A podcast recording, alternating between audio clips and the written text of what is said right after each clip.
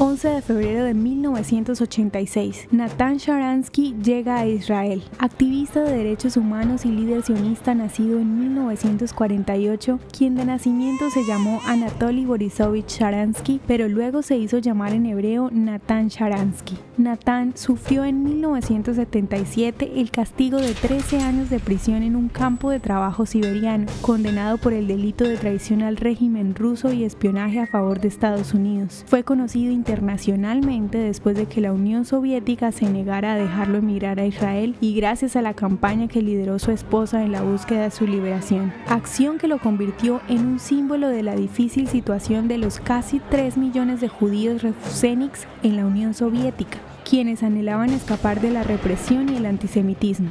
Los judíos de Estados Unidos y Europa Occidental se unieron a su causa. Luego de poder volver a Israel, ocupó en varias ocasiones el cargo de ministro en diferentes carteras y actualmente es presidente del Instituto Adelson de Investigación en el Shalem Center.